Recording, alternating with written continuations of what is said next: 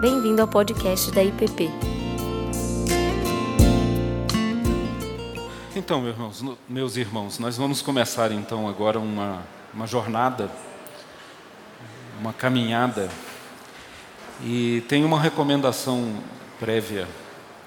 Como nós estamos no ambiente do salão, é, eventualmente pode acontecer movimentos, alguém passar, como aconteceu agora, e é muito importante que a gente esteja assim bastante concentrado, bastante focado na, no que está acontecendo nas aulas que nós vamos estar dando, porque nós queremos trabalhar, como vocês percebem aí pelo título da nossa aula, é uma jornada de devoção.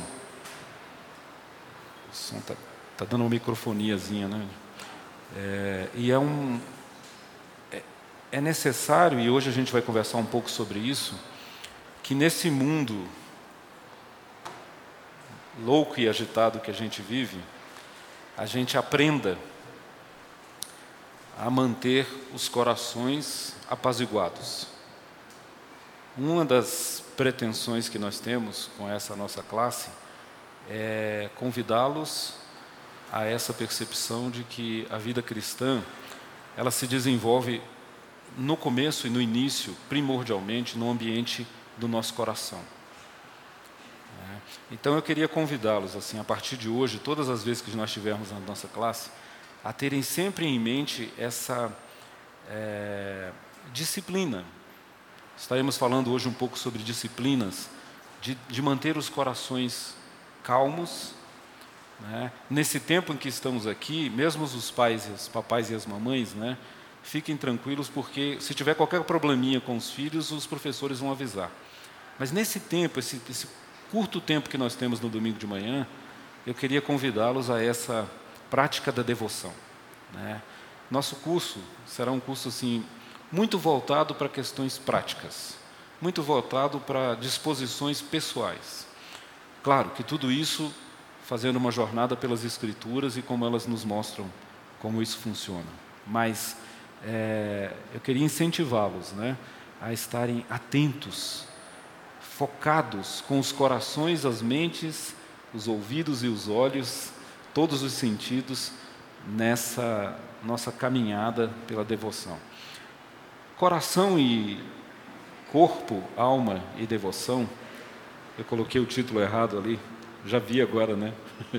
Primeira falha. O nome da classe é Coração, Alma e Devoção. Né? Coração, porque nós vamos trabalhar os afetos. A gente quer que vocês compreendam que a nossa vida cristã se desenvolve a partir da nossa relação afetiva com Deus. Né? Não é bem uma relação obrigacional, mas é uma relação de afetos, onde nós amamos o Pai e o Pai nos ama. Né? Isso muda bastante a forma como nós vivemos. Tá? E a alma é porque a gente também quer, a partir das Escrituras, olhar para como as nossas emoções, os nossos sentimentos afetam, contribuem ou atrapalham essa nossa relação com Deus. O Rômulo vai falar um pouquinho disso, vai se apresentar, né? e depois que ele se apresentar, a gente já começa a nossa primeira aula. Por enquanto, nós estamos assim, numa pequena introdução, mas Rômulo, diga aí, aqui você veio. Bom dia, agora sim. Estou aqui com o cronômetro, porque eu não quero falar além do que é necessário. Eu só queria rapidamente falar um pouquinho. Nós vamos dividir esse semestre, eu e o Caio. E quando a gente conversou sobre essa, essa sala, essa, essas aulas, é, eu disse para o Caio, eu falo, Caio, às vezes a gente tem a noção de que a gente é muito maior do que nós realmente somos, né? porque a gente tem muita informação, especialmente nós que somos de uma tradição reformada e a gente, enfim, tem muito acesso à informação. E às vezes a gente confunde isso com algo que realmente está acontecendo na nossa vida espiritual ou nossa, na nossa espiritualidade. Saber muito, ter muita informação, é, nem sempre, ou na maioria das vezes, não se converte em algo real, em algo que tem a ver com a experiência que a gente está vivendo. Então, a ideia que a gente tem é que a gente fale a partir daquilo que a gente tem vivido, daquilo que a gente tem experimentado. Então, mais do que ser professores, é, a gente gostaria de compartilhar, é trazer alguns temas. Caio vai trazer uns, eu vou trazer outros. Né? Então, por exemplo, eu queria conversar com vocês sobre uma pergunta que Jesus faz algumas das vezes que ele se encontrou, é, que parece óbvia. Ele diz: O que queres que eu te faça? A gente vai ter uma aula para conversar sobre isso, por exemplo. O que queres que eu te faça? Ou a gente vai, numa outra aula, conversar sobre a frase de Jesus, onde diz: Se a semente não morrer, ela não produz fruto. E por aí vai. São temas que, mais do que a gente dizer que são centrais, são temas que a gente mesmo tem experimentado. E a ideia é que a gente fale ao coração de vocês mais do que à cabeça de vocês. É um desafio grande, não depende só da gente, depende fundamentalmente do Espírito de Deus. É, mas a gente gostaria que vocês não saíssem daqui com mais informações. Uma aula muito interessante, uma aula muito rica de informações. A gente gostaria que vocês, não incômodo, seja um consolo, seja o que for, mas que falasse basicamente à alma e ao coração de vocês. Esse é o nosso desejo, esse é o nosso desafio. O Caio já vai começar a primeira aula dele. Ok. Bom, então a gente espera que com isso vocês tenham entendido, pelo menos, para um, por onde a gente quer caminhar. É... Na aula de hoje, eu queria falar com vocês um pouco sobre o deserto. O deserto como uma metáfora, né, como o início dessa jornada. Né, e eu me, me inspirei e busquei referência no, próprio início do ministério de Jesus, que no comecinho é levado ao deserto. Né, e ele é levado ao deserto para ser colocada em perspectiva toda a experiência que ele vai experimentar naqueles próximos três anos, que são os anos centrais da sua vida aqui na Terra. É, por isso, levados aos portões da devoção. Toda devoção começa com uma experiência pessoal com Deus e com uma resposta pessoal de Deus. Nós vamos olhar um pouquinho para essa é, para esse episódio da tentação de Jesus, mas o deserto é uma metáfora muito mais ampla. E aí eu queria que a gente entendesse pensasse nisso como esse início de uma jornada que nós vamos estar fazendo, né? E que ela começa com o deserto, porque o deserto cria em nós aquilo que na espiritualidade cristã a gente chama de disciplinas. É, essa palavra é uma palavra que não é muito bem vista nos dias atuais. Né? Muita gente não quer saber de disciplina. Todo mundo quer saber de liberdade. Mas a disciplina é fundamental quando você não quer perder o controle da sua própria vida.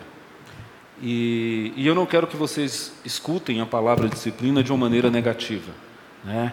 As disciplinas espirituais são mecanismos, são formas, processos de libertação desse ambiente que o Romulo acabou de explicar para vocês, do ambiente do coração, do ambiente da nossa alma que é onde se travam as grandes batalhas, gente. Né? É, se você a gente pensar, os fariseus tinham uma espiritualidade voltada para o exterior, para o que se vê, para, para, para o que se faz. E Jesus sempre se confrontava com eles, é, trazendo a perspectiva do que não se vê, do que está dentro, do que está submerso né, que são essas coisas que acontecem dentro de nós e que às vezes nós disfarçamos, inclusive com muito, muita ação, com muito fazer, com muito agir. Né? E, e, lá dentro os vulcões continuam ativos, né? e muitas vezes a ponto de explodir. Então, é, hoje eu queria trabalhar nessa nossa aula essa ideia de que nós vivemos num mundo extremamente barulhento. Ele, ele é um mundo que é agitado. E isso foi amplificado pelo aumento da, da tecnologia. Né? Quanto mais tecnologia, ela traz uma série de benefícios, inegavelmente traz, né? mas ela traz também uma pressão sobre nós.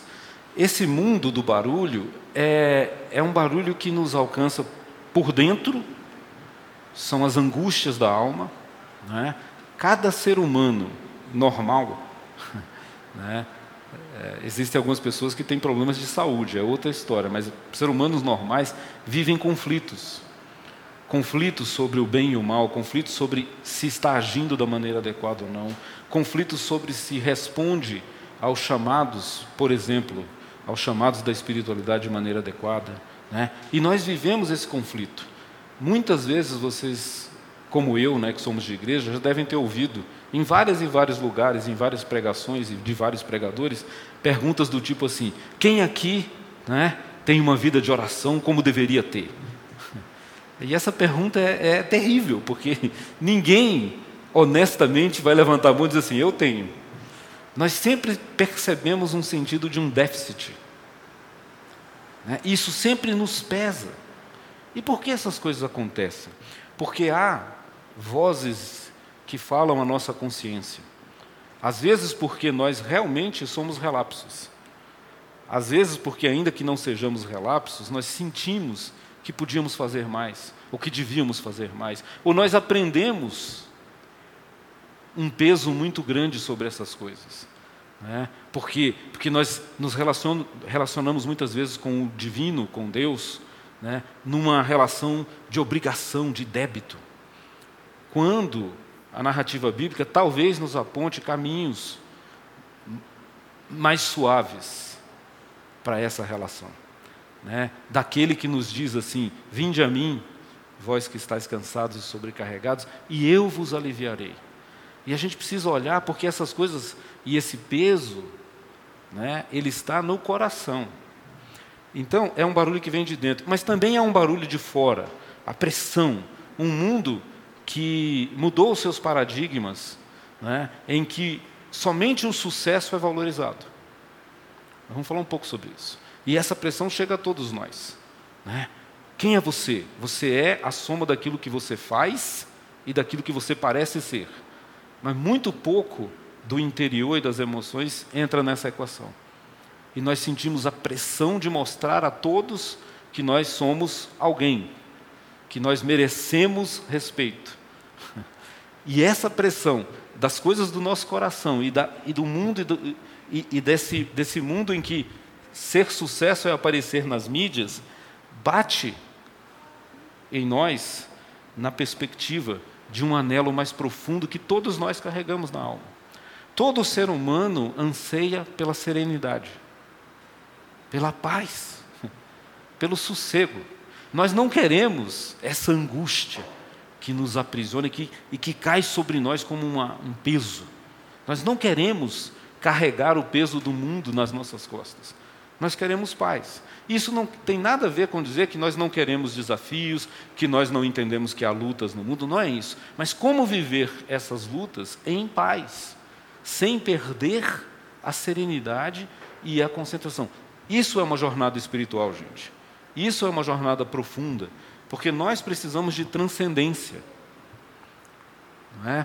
A grande ilusão do mundo moderno, do mundo que abandona Deus, é a ilusão de que ele está lidando com a realidade, a realidade mais profunda.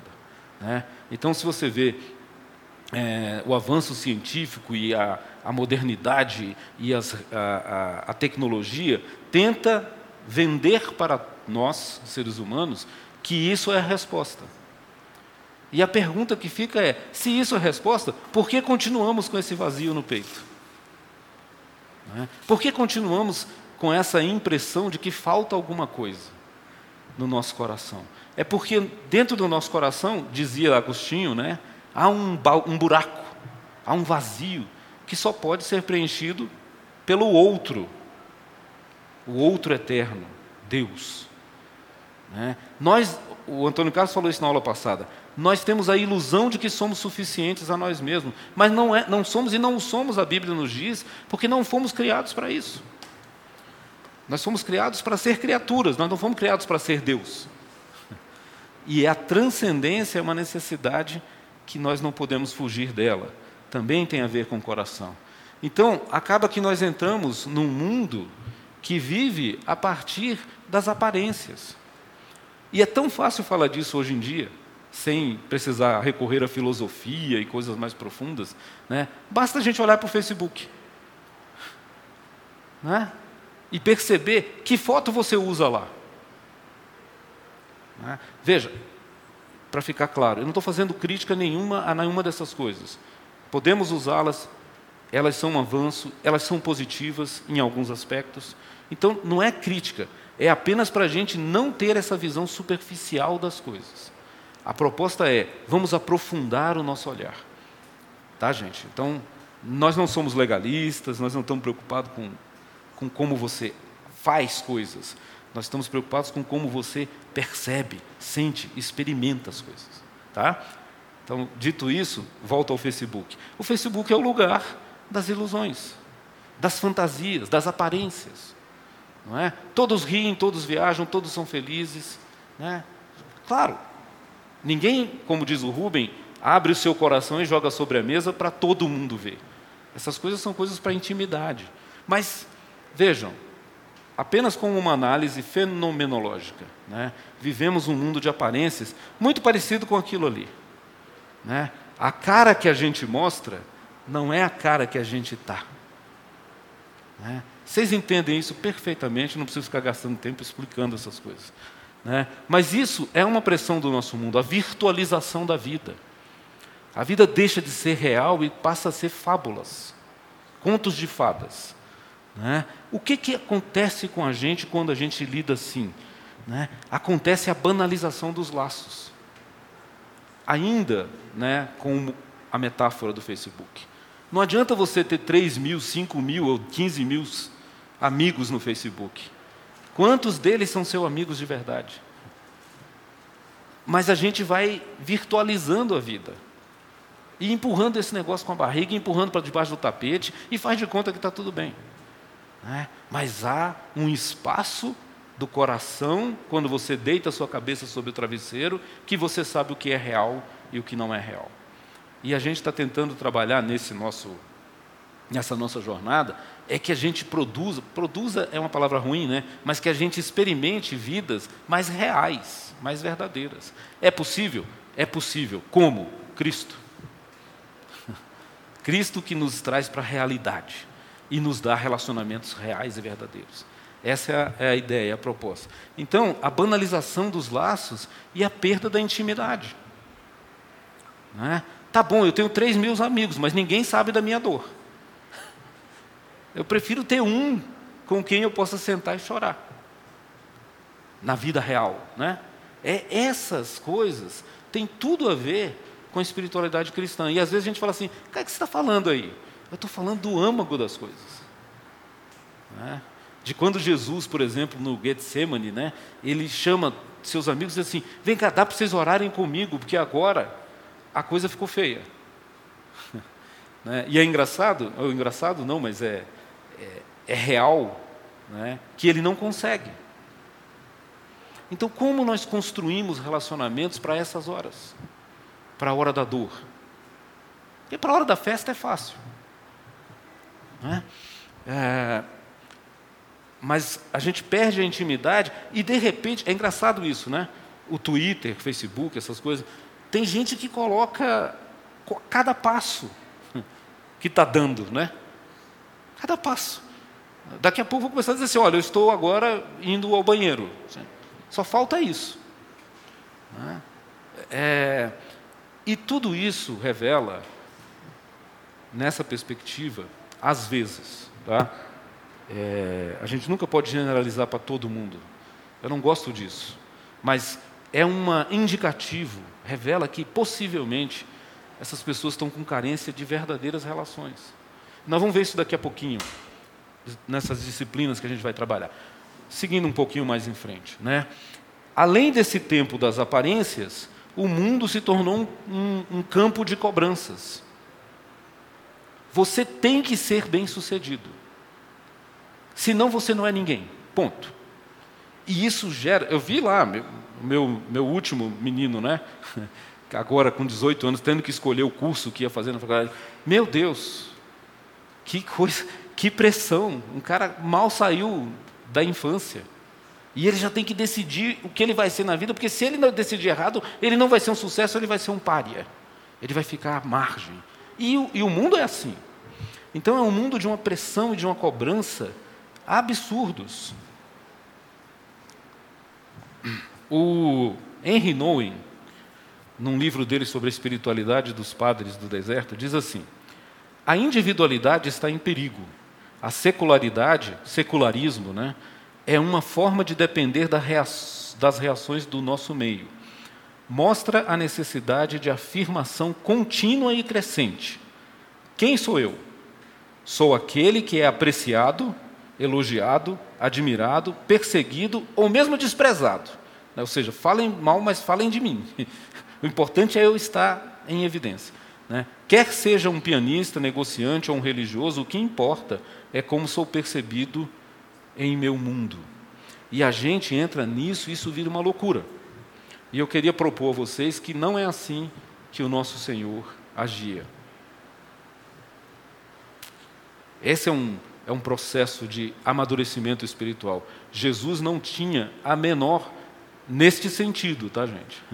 Ele não tinha a menor preocupação com o que os outros pensavam dele e se ele tinha sucesso ou não. Né? Neste sentido. Não é que ele não tinha preocupação com os outros. Ele não tinha preocupação com essas pressões. Né? Esse é o contraponto que a gente percebe, e aí quando você faz uma caminhada, os padres do deserto, ou pais do deserto, são é, cristãos né, na espiritualidade do início do terceiro século, quarto século, que percebendo o movimento da igreja para se aliar com o Estado e, e, e as relações de poder que isso gerou, entenderam que eles precisavam se afastar desse contexto social, inclusive porque o contexto social já requeria deles esse tipo de pressão, e eles diziam assim: nós temos que nos voltar para Deus. Esses, esses é, líderes mestres deixaram um legado, né? e um dos legados, a própria ida deles ao deserto, se torna numa metáfora que hoje nós usamos. Né? Não é para você ir para o deserto, não é para você sair da vida, isso não é possível nem desejável. Você não precisa virar um ermitão para ser cristão. Não é isso. Mas a metáfora permanece válida. Qual é a metáfora? Eu preciso achar dentro de mim, na minha alma, no meu coração e na minha vida pessoal, lugares onde Deus seja o foco da minha existência. Onde essas coisas que nos oprimem possam ser colocadas nos seus devidos lugares. Quais são? Secundários e não prioritários. O texto bíblico, né? Buscai primeiro o reino de Deus. E essas outras coisas vão sendo acrescidas de acordo com a boa vontade do Senhor. Isso não quer dizer que você vai ter tudo. Isso aqui não é teologia da prosperidade. Mas é as coisas que importam o Senhor vai lhe dar. Então o deserto se torna essa metáfora. É, e ela é a metáfora de uma devoção profunda. Vejam, gente, a gente vai vivendo a vida. E a gente, inclusive, na nossa religiosidade, na nossa espiritualidade, vai vivendo a vida. Vivemos como dá para viver. Né? O Senhor está irado com você por causa disso? De maneira alguma. O Senhor sabe das nossas limitações. Né? Aquilo que eu falei, você ora como deveria, você lê a palavra como deveria. Se eu pedir para levantar a mão aqui, todo mundo vai dizer não. Como deveria, não. Eu também não. Mas, e o Senhor sabe dessas coisas. Então, a gente às vezes vive como se Deus estivesse nos vigiando nas pequenas coisas. Não é assim. Deus sabe das nossas necessidades, das nossas limitações, das nossas dificuldades. Mas Ele nos convida para caminhar num aprofundamento dessas coisas. Isso é o que eu estou chamando de devoção profunda. Eu, eu usei uma frase é, para explicar a consciência de quem nós somos diante de Deus e de quem Deus é perante a realidade da nossa limitada existência. É isso que eu estou querendo chamar de devoção profunda. Eu tenho plena consciência de quem eu sou, dos meus limites, das minhas falhas, dos meus pecados, daquilo que o Senhor já fez por mim, aquilo que Ele já produziu de crescimento na minha vida. Eu não sou um alienado sobre essas coisas. Eu nem sou um cara que me acho o, o cara, mas também eu não sou aquele que acha que nada aconteceu na minha vida e Deus não produziu nada na minha vida. Isso não é verdade, gente. A vida não é assim. A vida é uma sucessão de coisas que Deus vai fazendo, a gente vai crescendo. Uma metáfora interessante. A criança, o bebê, né? Ele começa absolutamente dependente. Nada, ele não consegue fazer nada sem os pais. Né? Se você não alimentar, ele morre. Se você não proteger, ele morre. Se você não cuidar, ele morre. Né? Se ele se suja, você não limpar, ele fica sujo. Então, assim, a vida cristã é uma metáfora dizendo. Mas chega um dia que esse bebezinho, no meio da sala de estar, lá na mesa de cafezinho, né? Os pais assustados, abismados, como aquela cena do filme 2001, Uma Odisseia no Espaço, né? Só falta tocar musiquinha. Né?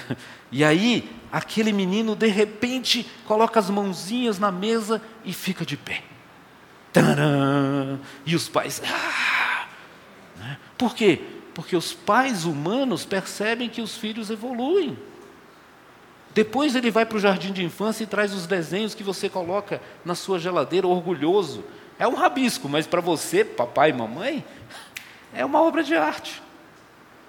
E você está orgulhoso com aquilo. E ele começa a falar, e ele começa a se relacionar, e ele, como os meus, né? Fazem o primeiro grau, primeiro grau, ó, fazem o ensino fundamental, o ensino médio. De repente o camarada está entrando na faculdade, de repente ele se formou e você fala, meu Deus, esse cara está crescendo. Eu sou um pai humano que não daria pedra ao meu filho se ele me pedisse pão. Não é assim que Jesus disse? Imagina Deus olhando para você na sua vida e na sua jornada espiritual. Deus sabe o dia que você se levantou na mesinha de café. Deus sabe o dia que você fez o seu primeiro desenho, todo feio, todo desengonçado, mas Ele olha para você e diz assim: Ah, esse é o meu filho amado. E Ele me dá prazer, porque Ele está cumprindo o papel para o que eu criei, para se desenvolver, para ser independente, para se relacionar comigo não como um robozinho ou um marionete, mas como alguém que tem consciência das coisas. Então, a consciência de quem somos. E, obviamente, se nós formos sadios e saudáveis, nós vamos também saber onde que nós pisamos na bola. Onde é que nós pecamos. E a solução para isso também tá, já está posta. Né? Se confessarmos os nossos pecados, Ele é fiel e justo para nos perdoar os pecados. E a vida prossegue. E a gente cresce numa comunhão com o Pai. Então, é simples e ao mesmo tempo é a coisa mais difícil do mundo. Como são as boas coisas, não é? Diz que o gênio é aquele que descobre o mais simples. Sei lá se dizem isso, eu disse agora. Acho que eu já ouvi isso em algum lugar. É. Outra questão importante nessa nossa caminhada, gente, eu vou acelerar agora é Deus que nos leva para o deserto. Então, o deserto é uma experiência é, onde eu tenho a oportunidade de ver a feiura da minha vida, porque eu estou focado. Sou eu com Deus. O deserto, aqui metaforicamente, é esse lugar onde você vai falar com o Pai, onde o resto das coisas são colocadas nos seus devidos lugares. E você para e você se permite e permite que o Espírito de Deus fale com você, quando você elimina da sua mente os barulhos da vida. Né? Então, no deserto, é Deus quem te leva. E é muito interessante porque, seja pela sua teimosia, pelos seus erros, e essa foi a experiência do povo de Israel lá naquela Cades Barneia, não é? Aquele acampamento em que de repente eles tinham a chance de ir direto para a terra prometida, mas eles não confiam em Deus porque os espias voltam dizendo: Ó, oh, tem gigante lá, o negócio é difícil. Os obstáculos são difíceis. E aí o povo diz assim: então vamos fazer o seguinte. Não vamos fazer o que o Senhor está dizendo, não. Então, às vezes, a nossa teimosia e o nosso erro nos leva para o deserto. Ou a nossa fidelidade, como aconteceu com Jesus, que foi levado pelo Espírito ao deserto para ser tentado. Por quê? Porque ele era fiel. Então vejam, essa experiência vai acontecer com todo mundo. Né? Em algum momento da vida nós seremos chamados para esse encontro com Deus, e aí, meu amigo, é você e ele, e minha amiga também. Né? É você e ele. Papai e mamãe não te ajudam mais, os amigos não vão te servir, é você diante do Senhor. Né? E ele vai te dizer assim: e aí, vamos lá? Agora saibam de uma coisa: seja pela teimosia, seja pela fidelidade, o objetivo dele sempre é o mesmo: te abençoar, te fazer melhor, te fazer crescer, fazer de você alguém mais alguém, alguém mais verdadeiro, como o Antônio Carlos falou, mais real, e não essa esse engodo que é esses personagens fictícios que nós criamos né, nas nossas redes sociais e por aí vai. Ah,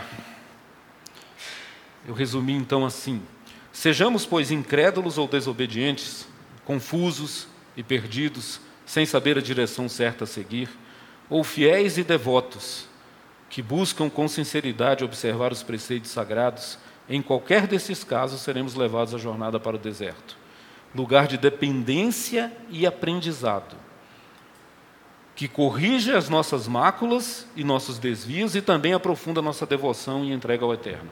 Então vejam, o que eu estou querendo dizer com isso? Primeiro, quando eu digo sejamos incrédulos ou sejamos devotos, entendo que eu estou querendo dizer o seguinte: nós seremos essas coisas. Depende do dia.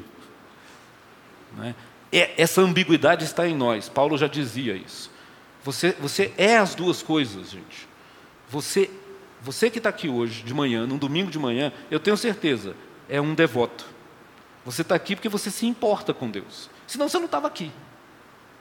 Você está aqui porque você tem esse desejo de aprender de Deus. Você é um cristão. Você é um crente. Não é?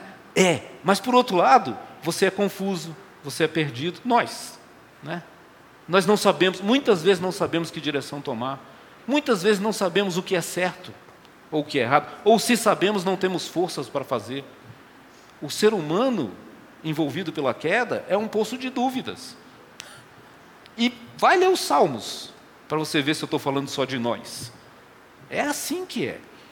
é. Seja o que for, Deus está nos conduzindo para uma jornada para aprendermos nas nossas confusões, né? sermos curados delas e também para aprofundarmos aquilo que já é bom. Então, quando você vê aquele, de novo a metáfora do menininho, né? Quando você vê aquele menininho com habilidades para tocar um instrumento, o que é que você faz? Você coloca ele numa aula de piano ou de violão, e aí lá na frente você vai ver ele tocando aqui na frente. E dizer: olha aí, aperfeiçoou. É um processo. Deus é assim, muito mais do que nós. Né? Porque Ele é muito mais do que nós. Então, é, nesse ambiente, a pergunta é: o que há no deserto, então? O que, que o deserto pode nos trazer?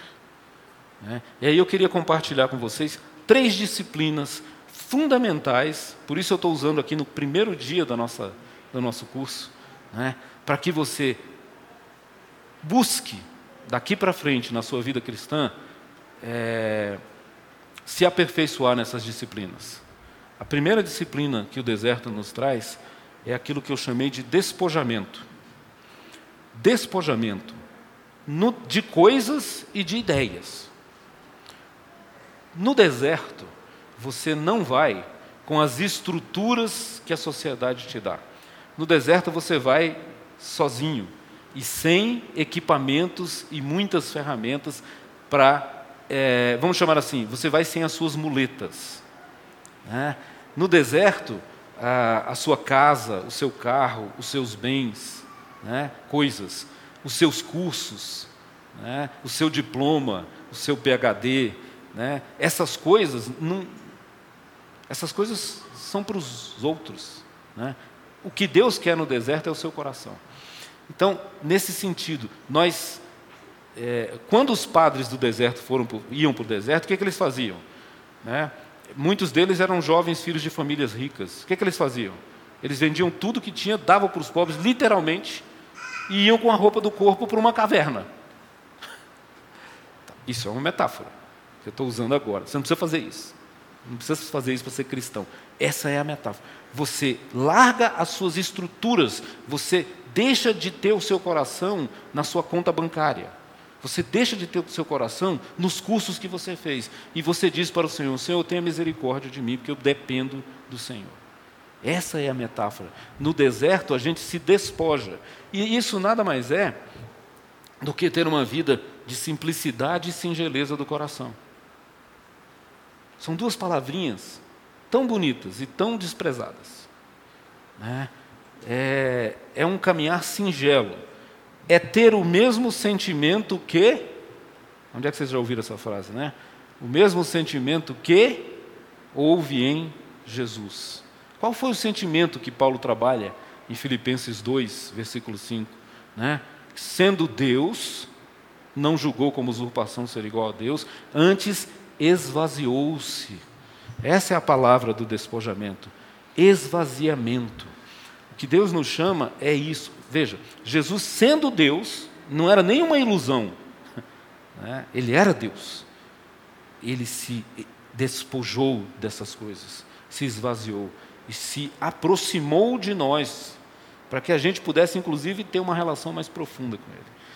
Nós pensamos que somos deuses e não nos despojamos e não largamos mão dessa ilusão.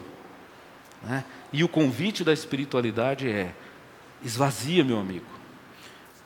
O pastor Timothy Keller, falando sobre ego, né, ele diz assim: o ego ele tem um problema de inflação. E inflação não é no sentido de financeiro. Inflação é de inflado mesmo. É como você encher um balão. Vai ficando desse tamanho, mas o que, que tem dentro dele? Se você enfiar um puf, explode. Né? Então, esse processo de aprendizado, de se esvaziar com Jesus, é fundamental para quem quer ter uma experiência é, de espiritualidade. Esvaziar de quê? Esvaziar da psicose social. Aquilo que eu dizia para vocês, a cobiça pela abundância. Tudo tem que ser abundante. Eu tenho que ter de tudo, eu tenho, eu tenho que ter o maior conhecimento, eu tenho que ter o maior bem, eu tenho que ter o maior carro. Tenho... Essas coisas roubam o nosso coração. Né? Então, é, essa necessidade de sucesso. Né? Eu fico vendo assim, eu, eu usando como exemplo, por exemplo, o nosso, o nosso Neymar, né, o nosso jogador. O cara é bom, né? Mas ele quer tanto que ele se atrapalha todo. Né? Porque é preciso ser o melhor. E ele enfia os pés pelas mãos. Né? É só um exemplo. Eu não tenho nada contra ele, não. O, Cadê? O Richard Foster, no livro Disciplina. É, passou, né? No livro dele. Cadê, hein? Despojamento.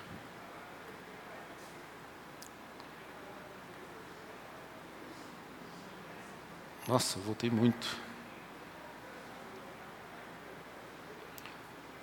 Richard Foster tem um, um, um livro clássico sobre espiritualidade, disciplinas é, hã?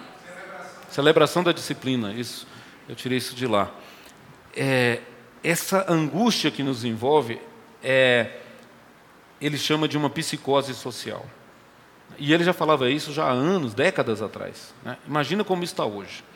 O ardente desejo de abundância na sociedade contemporânea de natureza, é de natureza psicótica. É psicótico porque perdeu por completo o contato com a realidade. Ansiamos possuir coisas de que não necessitamos, nem desfrutamos, compramos coisas que realmente não desejamos para impressionar pessoas das quais não gostamos. Onde a obsolescência planejada desiste, a obsolescência psicológica toma controle. Obsolescência planejada era aquela coisa de você construir equipamentos que vão estragar rapidamente para você ter que comprar outro. Né? Hoje ele percebe que isso ficou mais sofisticado. É assim, mesmo que não estrague, você vai se sentir precisando de outro. Né? Então, se você tem um iPhone 10, meu amigo, lamento dizer, mas já saiu o 10X plus. Se vira aí. Né? E a gente entra nessa neura. Isso é uma neura. Né? E aí ele continua dizendo assim: é tempo para os cristãos de despertarmos-nos para o fato de que a conformidade com uma sociedade enferma significa que estamos enfermos também. Se você entra nessa, você está entrando na mesmo, no mesma vibe da loucura. Né? A psicose permeia até. Olha que coisa interessante, eu achei isso interessante. Não sei se vocês vão gostar, mas eu gostei. Permeia até a nossa mitologia. Ou seja, antes o ideal do herói era aquele que eu falei, né, do franciscano. Era o cara que era rico e se deixava tudo para trás para ir cuidar dos outros. Agora não, agora é o pobre que tem que virar rico. Esse é o herói da modernidade. Né? Custe o que custar. Então temos que pensar, nada contra progredir na vida, por favor. Lutar, nada contra, vamos lá. Eu incentivo meus filhos a fazerem isso. Mas isso não é o cerne da minha existência, pelo amor de Deus. É esse o ponto, tá, gente? Porque às vezes eu tenho medo, porque a gente fala uma coisa aqui na frente e aí eu não sei como chega na, nos ouvidos de todo mundo. Porque é, realmente é confuso, né? Pode, pode parecer que estou dizendo assim, ah, não, não é não. Vamos à luta, mas cuidado, porque cobiça, às vezes chamamos a cobiça de ambição e a ganância de diligência. Né? Se for uma ambição sadia, ok. Se for diligência, ótimo. Agora, cuidado, essas coisas são sutis. Então, essa é a primeira, a primeira é, disciplina, despojamento, simplicidade, singeleza, esvaziamento. Isso vale muito quando você fala de relações e afetos. Né? A arrogância, se achar melhor que os outros, né? São coisas de fora do ambiente da espiritualidade cristã. Né?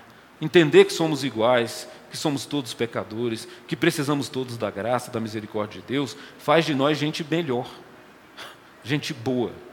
Você quer ser gente boa? Seja singelo, seja humilde. Entenda quem você é nesse processo, lembra? A segunda é a solitude. E aí eu já explico de cara para vocês. Solitude não é solidão. Solidão é o contrário de solitude. Né? Solidão é um vazio. Solidão faz a gente perder o sono de noite, preocupado com o futuro. Solidão é aquela coisa que traz um terror de falar assim: caramba. Né? A solidão nega de nós o toque, a relação, o abraço, a amizade. Não é disso que nós estamos falando. Solitude, ao contrário, é preenchimento. Solitude é uma opção pessoal e própria de me afastar da loucura do mundo para me voltar para Deus. Isso vai trazer no final do processo não um vazio e o um medo, mas a confiança e a segurança de que eu não estou só. Parece um paradoxo, aliás, a vida cristã é cheia de paradoxos, né? Mas eu espontaneamente me coloco só para experimentar a importância do outro. Né? Então, solitude é nesse sentido. Gente, a gente precisa na vida cristã de tempos e espaços de solitude. Porque senão você entra na loucura do mundo e você não tem espaço para Deus. É na solidão da solitude e não na solidão do medo né? É nesse espaço e nesse ambiente que Deus vai falar ao seu coração. São momentos de devoção pessoal. Né? Isso vale para todos nós. Né? O que é isso? É preparar o campo. Né? Tem um profeta que diz: Arai o campo de pousio, semear justiça né? e ceifar misericórdia. Faz essas coisas, planta no seu coração essas coisas. Como é que você vai fazer isso? Nos seus momentos de devoção pessoal. Não espere pelo seu marido, não espere pelo seu pai, não espere pela sua esposa, é você e Deus. Não é? é preparar o campo para o plantio e para o reencontro com o Pai. Nos momentos de solitude, né, as multidões ou, as, ou a, a, a, sua ausência têm pouco ou nenhum valor né, efetivo nesse estado atentivo interior. Solitude, gente, é você voltar a atenção para o Pai. E vocês sabem tanto quanto eu que tudo nesse mundo faz a gente dispersar a atenção de Deus. As urgências, os problemas, os desafios, as lutas, as dificuldades, né? ou a, as euforias e as empolgações das vitórias. Tudo pode desfocar a nossa atenção. Solitude é esse ambiente em que você, você de propósito, intencionalmente, diz assim: eu vou parar para olhar para Deus. Tá? Essa é uma disciplina fundamental que o deserto nos ensina. Né? É, se possuirmos solitude interior, nunca teremos medo de ficar sozinho. Se você está com Deus, você não está sozinho nunca. Nunca. Ele preenche essas coisas. Caio, como? Do jeito que ele quiser. e o Espírito nos acompanha. É claro que no final, de maneira prática e concreta, ele vai nos levar para os outros. Mas aí é ele quem está nos levando. Nós não. Porque é diferente você ir aos outros para relacionamentos saudáveis e abençoar os outros com a sua vida. Isso é uma coisa. Outra coisa é você, eu preciso dos outros para eu ter significado na minha vida. E aí você vê a loucura que é. Né? Ninguém perde uma balada, né? Você tem que estar conectado com o WhatsApp, Twitter, para saber onde é, e aí você escolhe qual é a que vai ter mais gente, e de repente nós temos um bando de solitários no meio das multidões. Né? Quando você pode estar plenamente acompanhado sozinho. Entenderam, né? É, é, não é fácil essas coisas, não, elas são difíceis mesmo. Então vamos lá. É, a solitude, então, gente, o modelo bíblico é Jacó. Né? Vejam a história de Jacó. Jacó foge da ameaça de Esaú, depois daquela confusão lá da primogenitude, né? Comprou, me enganou, vou te matar. É assim. Esaú chega e fala assim, vou te matar. Aí a mãe de Jacó, Raquel, diz assim, ó, foge para a casa dos seus tios lá, longe, porque o cara vai te matar. Estou resumindo bastante a história aqui. 20 anos depois, Jacó se casou, teve um problema com o sogro, trabalhou, ralou, sofreu, teve experiências com Deus, a vida a vida real, né? A vida real. 20 anos depois, Jacó resolve voltar para a sua terra. E o que está no coração de Jacó? Senão o medo, o terror de encontrar Esaú, seu irmão. Por quê? Porque ele vai me matar. E aí o texto bíblico em Gênesis nos diz assim: Jacó prepara um esquema. Ele diz assim: primeiro vai os filhos, sei lá, depois vai o servo, depois vai as mulheres. Eu sei o seguinte: eu vou no fim, depois que o coração do meu irmão estiver bem amolecido, eu apareço lá. Né? Só que acontece uma coisa na história de Jacó no meio do deserto, Vale do Jaboque. Né? Todos conhecem essa história. Jacó vai lutar com Deus, brigar com Deus. O que que Jacó está fazendo num ambiente de solitude escolhido. Ele disse assim: Eu vou ali e eu só saio dali quando eu tiver uma resposta de Deus. Essa luta dura a noite inteira. e ele sai de lá mancando, ferido, mas sai com outro nome. Porque o nome Jacó significa enganador, usurpador. Não é? E depois, o que acontece nesse processo de solitude de Jacó? É, essa é a metáfora, gente, tá? O que acontece com a gente? Você encontra Deus, você batalha com Deus e diz: Senhor, e aí? Quem sou eu? O que, é que o Senhor quer de mim? É? E Deus vai perguntar para você a mesma coisa: Quem é você? Gente, essa solitude, essa solidão, o momento da nossa relação pessoal com Deus, é o tempo em que o Espírito pode perguntar para você, afinal de contas, me diga aí o seu nome. E aí nós vamos ter que dizer: Senhor, eu sou o filho de Isaac. Não, eu sou o sobrinho de Labão. Minha mãe era, minha mãe era Raquel. Não, cara, estou querendo saber qual é o seu nome. E aí a gente tira as máscaras, se despe das nossas fantasias e diz assim: Eu sou o enganador. Aí você vai poder dizer, coloca aí outra coisa aí. Né? Eu sou o manipulador, eu sou o egoísta, eu sou o avarento, eu sou o quê? Mas você faz isso diante de Deus. Por que, que Deus faz isso na solitude? Daqui a pouco eu vou dizer para vocês. Né? E aí, Deus vai dizer assim: é mesmo, você é mesmo Jacó, mas de agora em diante, numa relação comigo, você vai se tornar outra coisa. Nós vamos construir na sua vida, eu e você juntos, um outro nome. Sabe qual vai ser o seu nome? Israel. Que quer dizer, você não é mais um enganador, você agora é um príncipe. Príncipe do Senhor. É linda essa metáfora, gente. Né? E isso tem a ver com espiritualidade mais profunda. Você tem que se enxergar. Por isso o Rômulo vai trabalhar um pouco com a gente as questões da alma. Você tem que se ver. Se você não tiver coragem de se ver, de olhar para as suas feiuras, como é que Deus vai te ajudar? Se você ficar construindo uma mentira. Né? Então, é, e aí o, o, o resultado disso é que você volta para o seu irmão, e ainda com medo, e você vai ser surpreendido com uma novidade que, que não estava na história. Sabe qual é a novidade?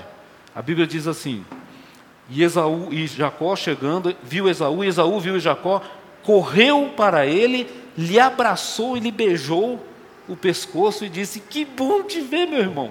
E Jacó, uai, você não ia me matar? Que isso, cara? Já foi, ó. Uma lição para a gente.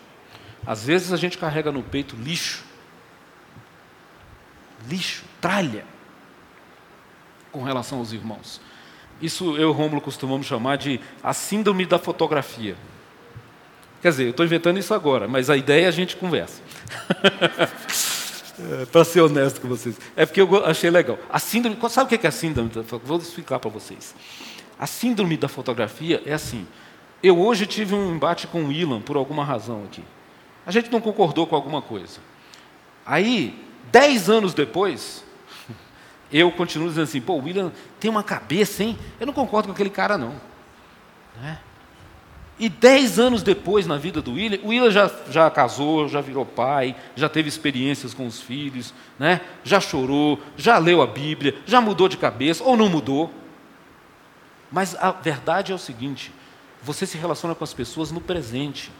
Cuidado, porque às vezes você carrega fantasmas do passado que nem existem.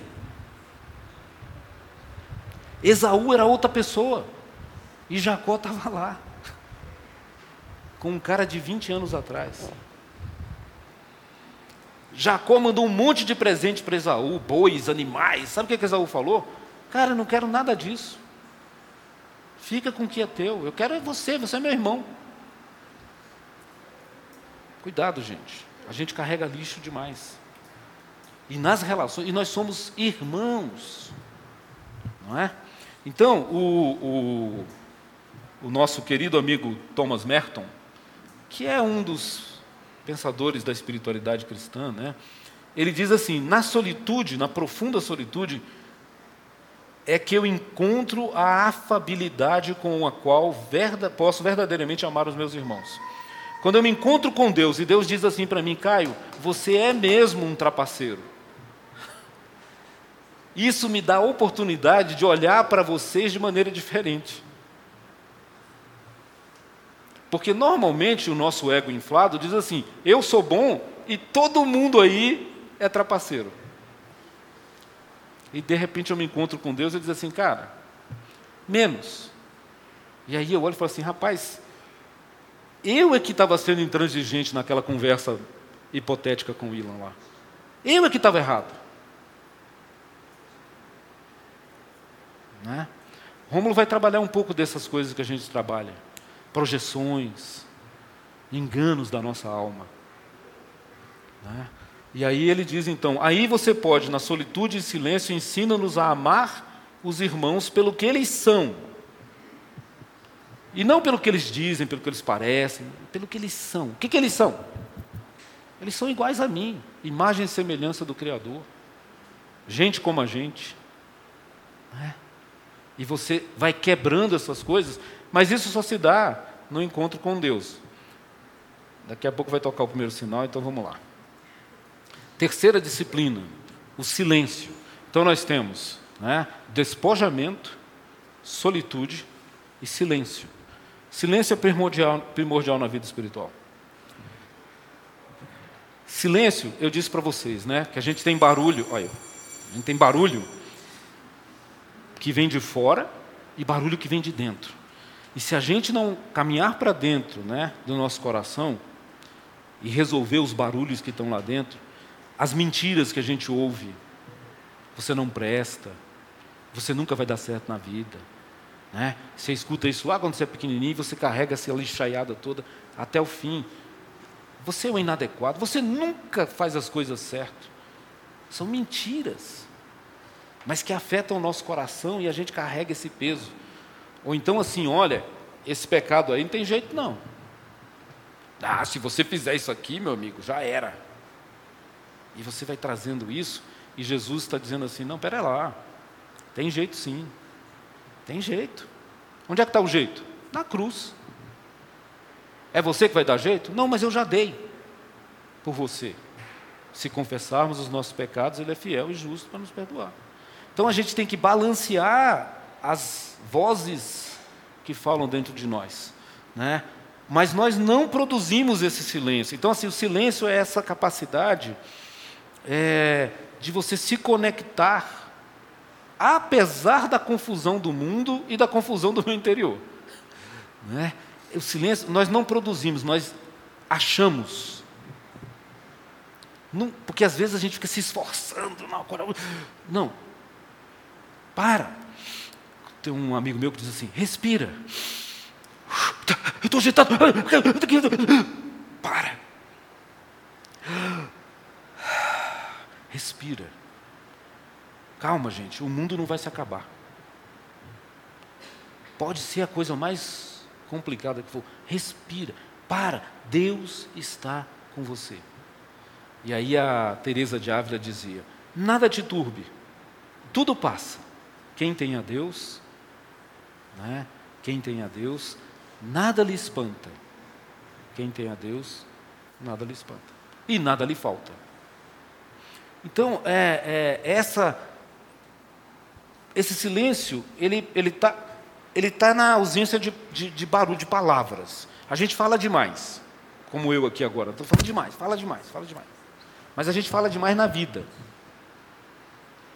Você sempre tem uma opinião para dar, você sempre quer falar, você sempre quer meter seu bedelho, e às vezes você arruma problema onde não precisa. Nós temos que aprender que batalhas batalhar. Algumas não valem a pena, outras são necessárias. Mas assim, um exemplo, eu estava num encontro com o pastor Osmar Ludovico sobre é, uma revisão de vida, uma jornada espiritual, um tempo, esse tempo de solitude, né? E foi muito interessante a experiência que nós tivemos lá. No primeiro dia que a gente chega, numa terça-feira, na segunda noite, ele abre e fala assim: Eu tenho uma proposta para vocês. É só uma proposta, não é obrigado, não é regra, né? é uma proposta. A gente fazer as manhãs em silêncio. Então você vai dormir, você acorda e não fala nada, não fala com ninguém, não fala aquele bom dia quando você cruzar. Bom dia, porque esse bom dia não significa nada. Então, assim, todo mundo está sabendo, ninguém vai achar que você é mal educado, né? Quem quiser fazer, faça assim, rapaz. Aí você tem que ficar terça, quarta, quinta, sexta, sábado. Rapaz. Pensa num negócio difícil ficar sem falar. Né? Mas o que, que a gente percebe? No primeiro dia era uma, é uma agonia, é uma angústia.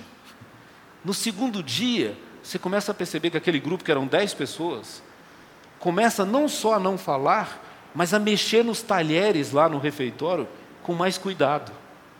Para quê? Para não fazer barulho. No, na quarta-feira, né? Ah, ah, meus irmãos, que coisa maravilhosa. Você ouviu os passarinhos cantando, você ouviu o vento batendo nas árvores. Né? E foi muito interessante, porque no, no, nesse que eu fiz, na quinta-feira chegou um outro grupo. E eles estavam em lugares diferentes, mas no, no refeitório a gente ia juntos. Meu Deus. Aí era assim, o nosso grupo. Assim, E o de lá. E a gente percebeu, eu, minha experiência, né? Eu percebi claramente o quanto a gente fala besteira. Nada. Palavras jogadas ao léu. Né? E aí você perde um olhar, você perde um sorriso. Porque como é que nós nos cumprimentávamos no nosso grupo? Com um olhar, com um sorriso que dizia assim: Puxa, que bom estar aqui com você nesse silêncio. Não precisa falar nada, eu já entendi. Né? dá um sorriso assim, ó, e você já entendeu tudo. Está tudo bem. Essa é, esse é o mistério do silêncio.